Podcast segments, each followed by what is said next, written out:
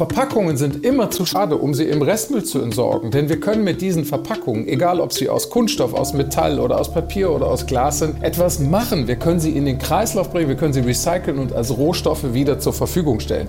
Bei den Sammelstellen, ich glaube, da wird schon ordentlich getrennt, weil da war ich schon mal dabei. Aber davor, ich meine, die Bürgerinnen und Bürger, da sieht es noch ziemlich mau aus, würde ich sagen. Prinzipiell glaube ich einfach, dass man schauen sollte, dass man so wenig Plastik, wie es überhaupt nur geht, verwendet zu Hause. Jeder für sich kann das einen Teil dazu beitragen. Wenn das jeder macht, dann hat das große Auswirkungen. Besser leben. Der Bayern 1 Nachhaltigkeitspodcast. Umweltfragen aus dem Alltag und einfache Lösungen mit Melita Walam und Alexander Dalmus. Hallo, wir sind's wieder, eure neuen nachhaltigen Freunde aus dem Podcast. Vielleicht ist es ja auch bald euer Liebling. Ich bin Melita Walam. Und ich bin Alexander Dalmus. Vielleicht sind wir auch schon einer eurer Lieblingspodcasts. Wäre schön. Wir hatten ja bislang auch fast 70 Folgen Zeit dafür. Ja, das wäre schön. Ich meine, das muss ja irgendwann mal funken. Also empfehlt uns doch gerne weiter. Oder lasst uns, wenn ihr neu seid, ein Abo da. Oder hört gerne mal in die alten Folgen rein. Ja, weil gerade jetzt um Ostern ist es immer gut zu wissen, zum Beispiel, welchen Fisch man eigentlich noch guten Gewissens essen kann. Frischfang oder Aquakultur oder die Spargelsaison steht ja auch an. Wie ist das eigentlich mit den Folien in der Landwirtschaft? Wie ist das mit Mikroplastik und gibt es vielleicht neue Ideen? Also das ist ja ein wesentliches Merkmal von Besser Leben. Wir versuchen immer lösungsorientiert zu denken und zu recherchieren. Viele Reaktionen gab es auch auf unsere Geschichte über Floating PV, also schwimmende Photovoltaikmodule auf ausgebeuteten Baggerseen, wie Kommunen sich engagieren und wie sie durch ja, gesetzliche Vorgaben gegängelt werden. Ja, echt schade, muss man sagen. Der Jens aus Würzburg hat uns ins digitale Postfach von Besser Leben geschrieben. War ja ganz spannend mit PV auf dem Wasser, aber ich habe keinen Baggersee, nur einen Balkon. Könnt ihr darüber mal eine Folge machen? Ja, machen wir. Sogar mit einem Beispiel aus Würzburg tatsächlich. Ist in Arbeit, ist versprochen, Jens. Das interessiert gerade echt ziemlich viele, ja, gell? Ja, deshalb machen wir es ja auch. Dafür sind wir doch da. Ja. Und wir sind auch da für weniger Müll, für bessere Trennung, für saubere Straßen und Parks und wir wir reden heute über saubere Trennung mit euren Fragen. Ja. Mit Fragen, die immer mal wieder bei uns im digitalen Postfach aufschlagen. Wir reden ja auch immer über Verpackungen und warum eine, ich sag mal, einfache Plastikverpackung nachhaltiger sein kann als eine Verpackung ja aus Papier oder Karton. Über eine Frage müssen wir zum Glück jedenfalls nicht mehr diskutieren. Über welche? Haben wir in den letzten Jahren immer wieder gestellt bekommen. Was ist denn mit diesen Plastikfenstern bei Nudelkartons? Boah, ja. das ist so nervig. Ja. ja, da haben wir immer gesagt, schreibt bitte an die Hersteller und nervt die so richtig. Und siehe da, die Plastikfenster sind weg. Hat offenbar gefruchtet, ist mir zuletzt positiv aufgefallen. Spart immerhin auch ein bisschen Plastik. Ne? Ja. Und Kleinvieh macht auch Mist, wisst ihr. Der einzelne Verbraucher kann vielleicht wenig ausrichten, aber die Masse macht's in vielen Dingen. Wir können Schwarmintelligenz positiv nutzen. Eben. Also leg mal los. Die Faktenlage. Müll, Abfall, fangen wir vielleicht mal damit an. Mhm. Das, was jeden Tag in unseren Tonnen landet, auf den Wertstoffhöfen und dann in den Sortieranlagen, ist ja eigentlich kein Müll, sondern Wertstoff. Ja, ich glaube, das ist ganz wichtig, sich das nochmal vor Augen zu halten. Wir reden von Stoffen, die noch einen Wert haben. Weil wir haben diese Verpackungen, diese Gläser, diese Zeitung, dieses Klopapier ja auch hergestellt. Ja, und das hat Geld gekostet. Und wenn wir daraus nichts machen, dann verfeuern wir sozusagen unsere Knete. Weil im Restmüll eben alles direkt in die Müllverbrennung wandert. Also was ich schon feststelle, wenn ich mich in letzter Zeit umhöre, es gibt wohl ja, so eine Art Trennmüdigkeit. Ja, das ist immer wieder auch ein Thema, gerade in so großen Wohnkomplexen. Oder auch kleinen. Also was bei uns im digitalen Postfach dazu reinkommt, das ist schon enorm. Da gibt es in den Müllkellern Deutschlands oft sehr viel Frust. Ja, also ich denke ganz grob, es gibt drei Gruppen. Mhm. Die einen, die versuchen, alles richtig zu trennen. Einige, denen ist einfach alles völlig egal, da ist Hopfen und Malz verloren. Ja, das ist schlimm. Und dann gibt es aber auch viele, die es äh, manchmal einfach nicht besser wissen. Es gibt ja auch einige Versuche oder sagen wir mal gute Beispiele, wie man mit ja, Schautafeln oder auch in verschiedenen Sprachen viel machen kann. Aber da braucht es eben gute Konzepte. Ja, und außerdem müssen da nach Möglichkeit viele Wohnungsbaugesellschaften mit an Bord sein. Ganz recht. Vonovia zum Beispiel, Deutsche Wohnen, Viva West und wie sie alle heißen, die großen Player eben, Das kostet natürlich Geld, so eine mhm. gut gemachte Aufklärungskampagne. Und es braucht auch in den deutschen Müllkellern ein bisschen Druck. Und natürlich Wissen. Ja, und dafür sind wir da. Aber vielleicht habt ihr auch in eurer Hausgemeinschaft gute Ideen entwickelt. Also dann schreibt uns die gerne unter besserleben.bayern1.de. Wir freuen uns immer über tolle Ansätze. Wir haben zum Beispiel mal bei Skistar Felix Neureuter nachgefragt, wie es eigentlich bei ihm zu Hause so läuft mit der Mülltrennung. Ist lustig. Also bei uns zu Hause ist es tatsächlich so, dass wir schon sehr strikt Müll trennen. Also meine Frau, die Miri, die ist da auch sehr versessen danach. Ja. Also wenn irgendwo mal was Falsches wo drinnen landet, dann tut sie das auch sofort wieder woanders rein, also wo es halt richtig ist. Ich achte da schon auch sehr drauf. So versuchen wir das auch den Kindern natürlich irgendwo mitzugeben. Also ganz egal letzten Endes, wo man ist, auch wenn wir einen Spaziergang machen. Wir haben dann oft mal auch so diese kleinen Müllzangen und halt Tüten dabei, wo man dann den Müll dann aufsammeln kann. Und am Ende des Spaziergangs schauen wir dann, wer am meisten Müll eingesammelt hat. Natürlich gewinnen immer die Kinder, ist ja klar, und die kriegen dann auch eine Belohnung. Und so kann man eigentlich spielerisch relativ gut die Kinder schon auf dieses Thema hinweisen und ihnen etwas mitgeben. Ist doch eine gute Idee. Ja. Übrigens, neu, neu, neu, neu, neu von Felix Neu Reuter. Sein Podcast Pizza und Pommes natürlich vom BR und mit den ersten Folgen ist er auch schon in der ARD Mediathek. Den wollen wir euch heute empfehlen. Ja, da geht es natürlich auch um Skitourismus und wie man umweltschonender damit umgeht. Aber es geht auch um ganz viele andere nachhaltige und natürlich auch gesellschaftliche Themen zusammen mit dem Kollegen Philipp Nagel. Ja, alle zwei Wochen überall, wo es gute Podcasts gibt und eben in der ARD Audiothek Pizza und Pommes. Aber jetzt zurück zum Müll. Wertstoff. Ja. Wir hatten uns auf ja. Wertstoff geeinigt. Ja, ja, ja, ja. Also kein Müll, sondern Wertstoffe. Die Gebühren für die Abholung dieser Wertstoffe, die ist nämlich nicht einheitlich geregelt, soweit ich weiß. Früher hat man ja Müllgebühren gesagt, aber da wir ja nicht mehr sagen.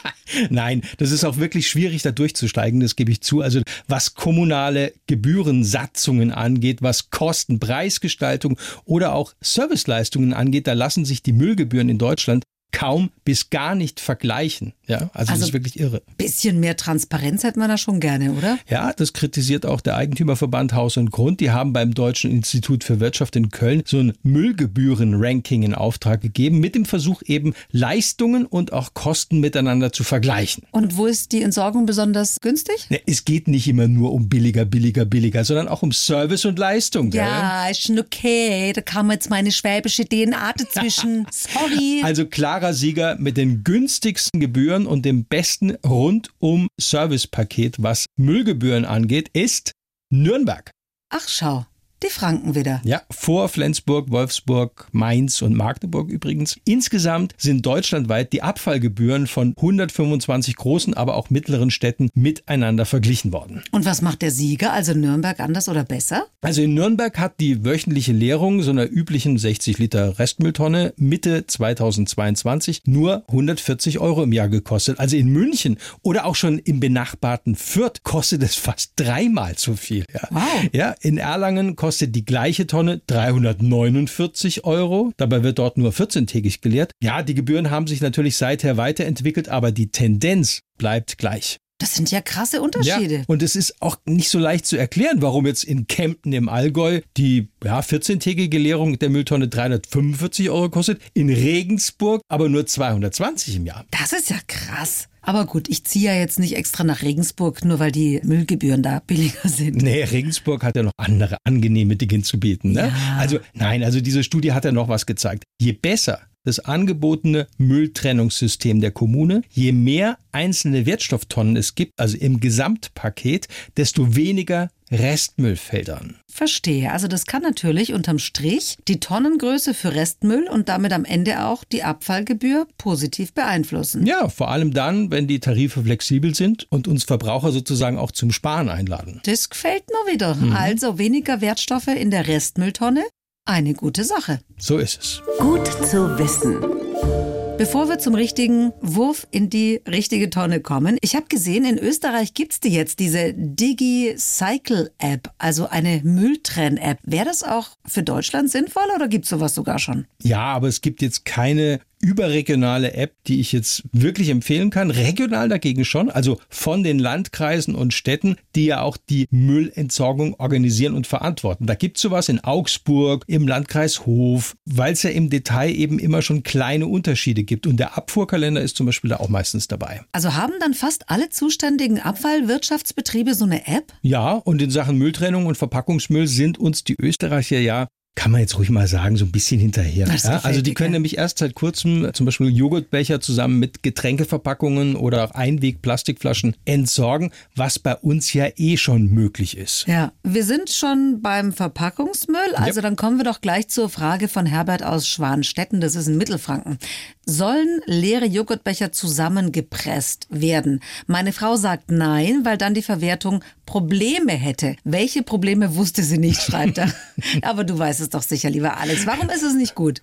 Ja, das hat mit den Sortieranlagen zu tun. Also wer das mal gesehen hat, da geht es ja weitgehend vollautomatisch zu über diese Förderbänder, so mit Rütteln und Schütteln und Luft und Zentrifugalkraft, ja, um eben so diese verschiedenen Plastikarten, aber auch Aludeckel und sowas zu trennen. Boah, ich kenne das, wenn man zum Beispiel backt, da hat man dann zwei Becher Sahne oder drei Frischkäse oder Quarkbecher für einen Käsekuchen und dann möchte man das alles gerne stapeln oder kleinpressen. Ja, so aber ah. besser nicht, eher lose in den gelben Sack oder die gelbe Tonne geben. Aludeckel immer abtrennen, das kann besser raussortiert werden fürs spätere Recycling. Und weil jetzt wieder viele von euch sagen, bei uns gibt es aber keinen gelben Sack oder gelbe Tonne, für die gilt das auch. Natürlich, da gibt es dann eben eine Wertstofftonne, so wie in München oder Hof zum Beispiel oder andere Sammelstätten für Verpackungsmüll direkt beim Wertstoffhof. Also ganz egal, wie gesammelt wird, dieser Verpackungsmüll, da gehört eben alles rein, was unsere Produkte verpackt. Also meist Plastik, aber auch zum Beispiel diese leeren Blisterverpackungen von Medikamenten, Getränkeverpackungen wie Tetrapack oder sowas, ja, oder auch Aluverpackungen, wie sie bei Kaffeepulver zum Beispiel vorliegen. Okay, aber Hartplastik oder Klarsichthüllen, solche Sachen gehören da nicht rein. Das sind nämlich keine Verpackungen und auch nicht entsprechend lizenziert. Ja, gerade Hartplastik, also so kaputte Salatschüsseln oder sowas, die dann bitte gesondert zum Wertstoffhof bringen. Auch das lässt sich natürlich stofflich gut verwerten, aber eben nicht im Verpackungsmüll. In manchen Kommunen gibt's auch so Wertstofftonnen. Da darf dann auch dieses Plastik rein, aber eben nicht zum normalen Verpackungsmüll. Und weil das auch immer wieder diskutiert wird. Ich sag nur Joghurtbecher und da ahnst du es schon.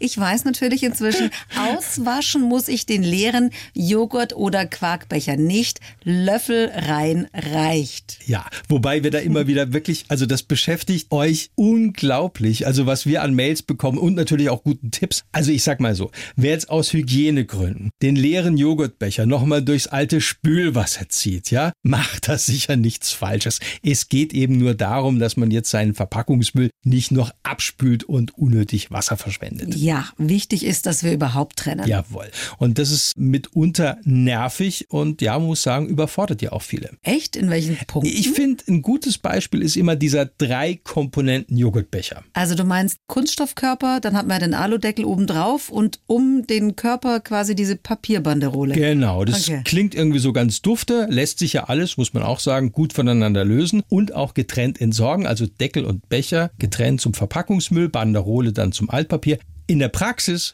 und das weiß ich daheim von meinen Kindern, wie oft ich da den Becher mit der Banderole aus dem Verpackungsmüll oh ziehe. Oh Gott, ich hab's gewusst, der Müllsheriff ist daheim unterwegs. Nein, nein, oh das Gott. ist unfair. Das ist unfair. Ich wollte nur zeigen, dass es eben dann blöd ist, wenn Wertstoffe falsch entsorgt werden, weil sie ja dann aus dem Kreislauf raus sind. Die das war alles. Deine Kinder werden dich dafür hassen, für dieses öffentliche Dissen. Quatsch, es gibt jetzt nur noch Joghurt in Pfandgläsern und das Problem hat sich erledigt. Lösungsorientiert, Ja, ist ja sowieso besser. Klasse. Also, und weil das auch immer gerne mal wiederkommt, nein, der ganze Müll wird nicht wieder irgendwo zusammengeworfen und verbrannt. Naja, ein Teil natürlich des Verpackungsmülls wird verbrannt. Es gibt halt einen gesetzlichen Rahmen und eine Quote und demnach ist die thermische Verwertung. Also das Verbrennen? Ja, eben auch eine Verwertung. Das mag jetzt nicht optimal sein, aber eins ist klar, etwa ein Drittel von dem, was im gelben Sack oder der gelben Tonne, also im Verpackungsmüll, bei den Sortieranlagen angeliefert wird, ist schon falsch entsorgt, also von uns Verbrauchern. Okay, und daraus lässt sich halt dann einfach nichts mehr recyceln. Ja. Jedenfalls betont Axel Subklev von Mülltrennung wirkt, das ist so eine Kampagne der dualen Systeme Deutschland, nochmal. Ein hartnäckiger Mythos, am Ende wird sowieso alles verbrannt. Das stimmt nicht, denn alles, was aus der gelben Tonne, dem gelben Sack kommt, geht immer in Sortieranlagen, wird dort bestmöglich nach den Materialien durchsortiert und geht von da ins Recycling.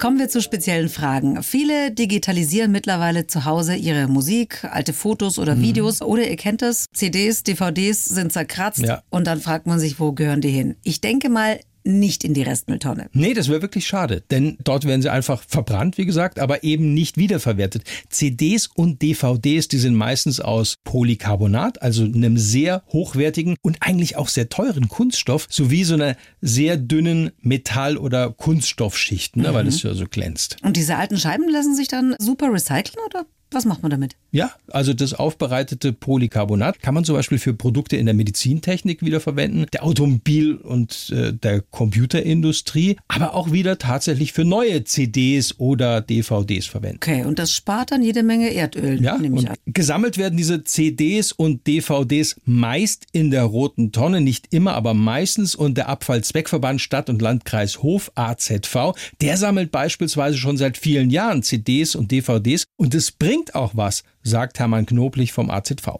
Man mag es kaum glauben, aber es kommen doch jährlich ca. 2,5 Tonnen an CDs und DVDs zusammen. Vom Volumen her gesehen sind es so ca. sieben Gitterboxen voll mit CDs. Und die CDs, die werden dann an die Kunststoffrecycler abgegeben, oder? Mhm. Also an die Weiterverwerter. Genau, gilt stellvertretend für viele andere Wertstoffhöfe auch. Okay.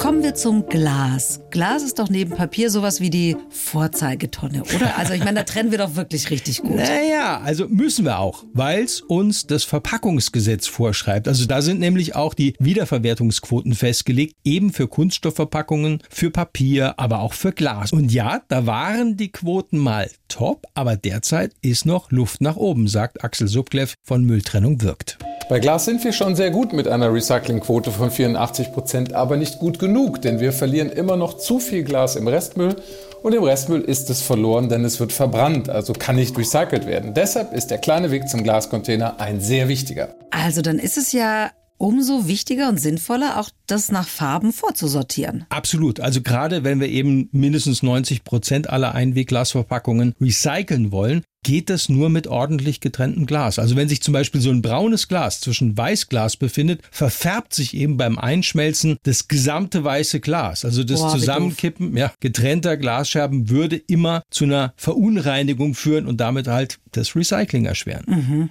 Also weiß, grün, braun ist eigentlich klar, Mhm. aber wohin gehört zum Beispiel blaues Glas? Das hat man ja bei manchen Prosecco-Flaschen. Ja, also nicht klar definierte Farben wie eben Blau zum Beispiel gehören zum Grünglas, weil das als Mischfarbe, ja, wie soll ich sagen, so die meisten Unreinheiten verträgt.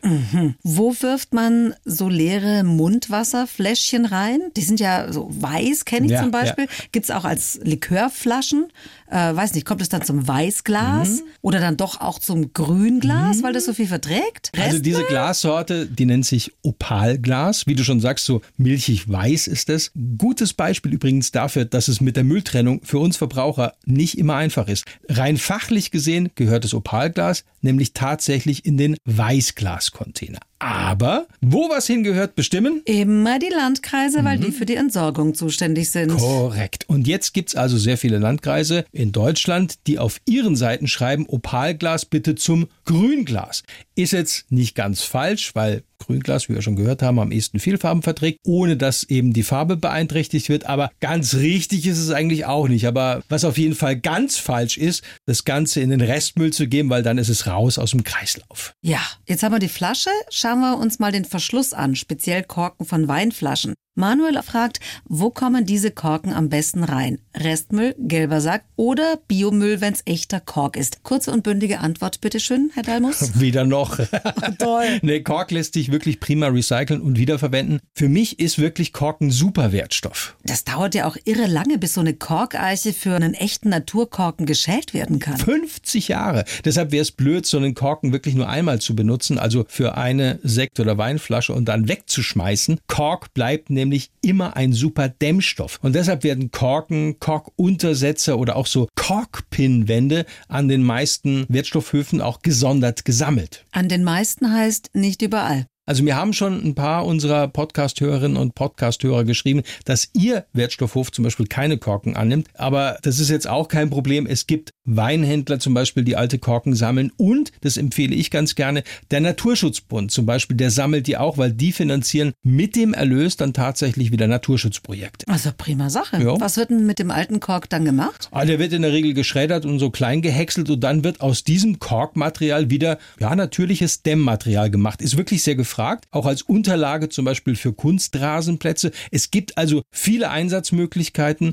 Ein bayerischer Schuhhersteller zum Beispiel, der sammelt sogar alte Korken, um dann damit wieder die Sohle für ihre Schuhe herzustellen. Das finde ich total cool und ist auf jeden Fall besser, als alte Korken einfach wegzuschmeißen. In dem Zusammenhang, Korken und guter Tropfen, hört doch gerne mal in unsere Wahnsinns-Lieblingsfolge rein, wo wir Bio-Weine verkosten. Ja, da haben wir auch den ein oder anderen Korken aufgemacht, das stimmt. ja. Korken werden übrigens äh, meistens, wie gesagt, an den Sammelstellen der Wertstoffhöfe angenommen oder auch deutschlandweit an über 1000 Sammelstellen vom NABU. Für den guten Zweck? Ja. Immer gut. Der Teufel steckt im Detail.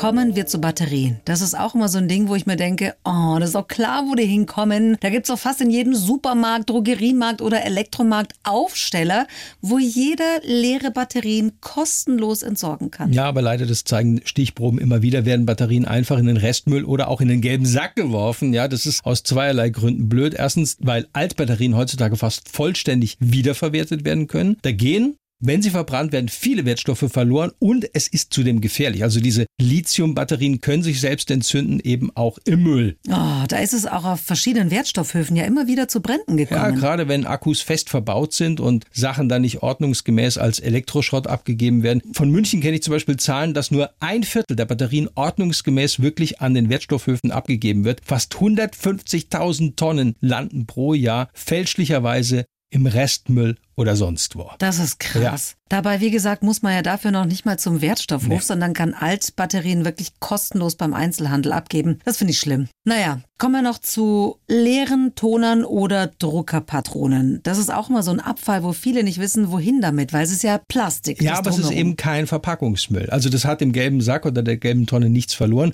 Auch nicht in den Restmüll werfen, weil wenn man sich diese Teile mal, gerade diese kleinen Druckerpatronen genauer anschaut, da ist so ein Chip verbaut. Und diese Druckerpatronen aus den Tintenstrahldruckern zum Beispiel, die gelten tatsächlich als Elektroschrott. Und die müssen gesondert entsorgt werden. Nicht nur, weil gerade in Tonerkartuschen so diese kleinen, feinen, giftigen Partikel drin sind, sondern auch, weil sich das Gehäuse zum Beispiel aus Plastik oder Metall auch gut wiederverwerten lässt. Mhm. Das heißt, was ist richtig? Wo kommen Kartuschen und Druckerpatronen hin? Da gibt's auf vielen Wertstoffhöfen eben die besagte rote Tonne oder man kann es auch, weil es Elektroschrott ist, bei den Herstellern zurückgeben, kostenlos. Canon, Hewlett Packard, Lexmark und so weiter, die müssen das dann auch annehmen und dann kann man es auch noch beim Elektrohandel zurückgeben. Das geht auch. Da sind dann so entsprechende Boxen aufgestellt, auch wenn man keine neue Patrone kauft, geht es. Und was ist mit so recycelten Tonerkartuschen und diesen Auffüllstationen für Druckertinte? Ist das nicht nachhaltiger? Also auf jeden Fall ist das meistens wesentlich billiger. Die Druckerhersteller sehen das natürlich gar nicht gern und verweisen darauf, dass man bitte nur Originalkartuschen oder Patronen nehmen soll. Ja. Aber natürlich auch vor dem Hintergrund, dass damit das meiste Geschäft gemacht wird. Klar, also die Stiftung Warentest hat vor zweieinhalb Jahren Druckerpatronen untersucht, auch so No-Name-Produkte und die waren unter den Besttestern dabei. Schau, schau, ich lerne hier immer noch was dazu. Toll. Der Clou. Ich habe gedacht, zum Schluss lassen wir noch mal Felix Neureuter zu Wort kommen, weil der hat uns noch so eine lustige Abfallgeschichte von seiner Tochter erzählt. Wir haben dann immer gesagt, boah, schaut's mal, wie viele Zigarettenstummel da wieder am Boden liegen und das geht gar nicht, gell, und so weiter. Und dann ist mal eine ganz lustige Geschichte passiert. Dann ist mal ein Mann auf einer Parkbank gesessen und hat eine geraucht. Und dann ist unsere Tochter, die älteste, ist zu dem Mann hingegangen und hat gesagt, boah, Sie rauchen, erstens, das ist ungesund und schmeißen Sie bloß nicht die Zigarette auf den Boden, da ist so viel Müll und so weiter. Und wir sind da neben gestanden, so um Gottes Willen, komm, wir gehen schnell weiter. Also sie hatte ja prinzipiell recht, aber es war ein bisschen unangenehm, aber eigentlich auch eine ganz schöne Geschichte. Und so süß süß das auch ist, so eklig und auch teuer sind Kippen als Abfall in der Umwelt. Also rund eine Viertelmilliarde Euro zahlen deutsche Städte und Gemeinden allein für die Entsorgung von Zigarettenkippen. Gell? Also für die Entleerung der öffentlichen Aschenbecher und Abfallbehälter in Parks und Straßen, da kommen wir Steuerzahler auf. Und natürlich umso mehr, wenn die Kippen achtlos in die Gegend geschnippt werden. Es geht gar nicht. Ja, deshalb werden Kippen auch gesammelt von Gemeinden, wie zum Beispiel in Burghausen kürzlich oder auch anderswo. Denn da steckt echt viel Gift drin. Ja, in einem einzigen angebrannten Zigarettenrest, ob jetzt mit oder ohne Filter, da werden mehr als 1000 Giftstoffe vermutet, von Arsen über Blei bis hin zu Cadmium, natürlich Nikotin. Und ausgeschwemmt gelangen die dann über den Boden auch ins Grundwasser, sagt Mario Merella, der ist Gründer der Kölner Initiative Toba Cycle und der möchte das verhindern und sammelt den Zigarettenmüll. Tobacycle ist ein Sensibilisierungsprogramm mit einem durchdachten Sammelsystem, damit Raucher die Verantwortung lernen für die Art ihres Abfalls. Das heißt, dass man den Abfall gar nicht erst nass werden lassen darf, damit eben auch entweder der Tabak nicht keimt, weil er sich sonst nicht gut verwerten lässt, und eben auch die Giftstoffe nicht ausgespült werden, die dann in den Boden und ins Grundwasser gelangen. Weit über 200 Tonnen Kippen hat Mario Merella in den letzten Jahren schon gesammelt. Ein Teil wird sogar recycelt. Aber es geht ja vor allen Dingen darum, Raucher für das Problem und das Problem ihrer Kippen zu sensibilisieren. Lässt sich aber aus diesen alten Zigarettenstummeln tatsächlich noch was herstellen? Also es wird nur ein kleiner Anteil, bleiben wir mal bei der Wahrheit, von diesen fein gemahlenen Zigarettenstummeln dann mit anderem fein gemahlenen Altplastik wieder irgendwie, naja, da werden die zu Taschenaschenbechern aus Kunststoff geformt. Grundsätzlich sind und bleiben Zigarettenkippen aber Dreck. Das sind sie. Also das ist jetzt plötzlich kein Gold. Nein, was Turbocycle macht, ist, dass einfach diese Kippen gesammelt werden und zugleich soll es auch so ein Bewusstsein schaffen beim Raucher eben, so nach dem Motto, naja, aus meinen Kippen wird ja irgendwie noch was. Also zumindest in dieser Folge oder aus dieser Folge von Besser Leben wurde ja noch was. ich habe nie dran gezweifelt. Also falls ihr trotzdem noch Fragen habt, Anregungen oder auch Kritik, schreibt uns unter besserleben@bayern1.de. Wir hören uns nächstes Mal wieder. Da reden wir dann über eure Lebensmittel. Und wo die herkommen, zum Beispiel aus China und das wisst ihr vielleicht gar nicht. Weil es so genau gar nicht draufsteht. Da müsst ihr nämlich schon das Kleingedruckte lesen und auch deuten können. Wie das geht und ob Bio aus China auch Bio gut ist, wo Produkte herkommen, die teils noch mehr pestizidbelastet sind und auf was ihr achten könnt. Das hört ihr bei unserem Podcast Besser Leben. Reinhören, runterladen, Abo dalassen. Wir freuen uns aufs nächste Empfehlt Mal. uns gerne weiter. Die Bayern 1 Premium Podcasts. Zu jeder Zeit, an jedem Ort. In der ARD Audiothek und auf bayern1.de. Bayern 1 gehört ins Leben.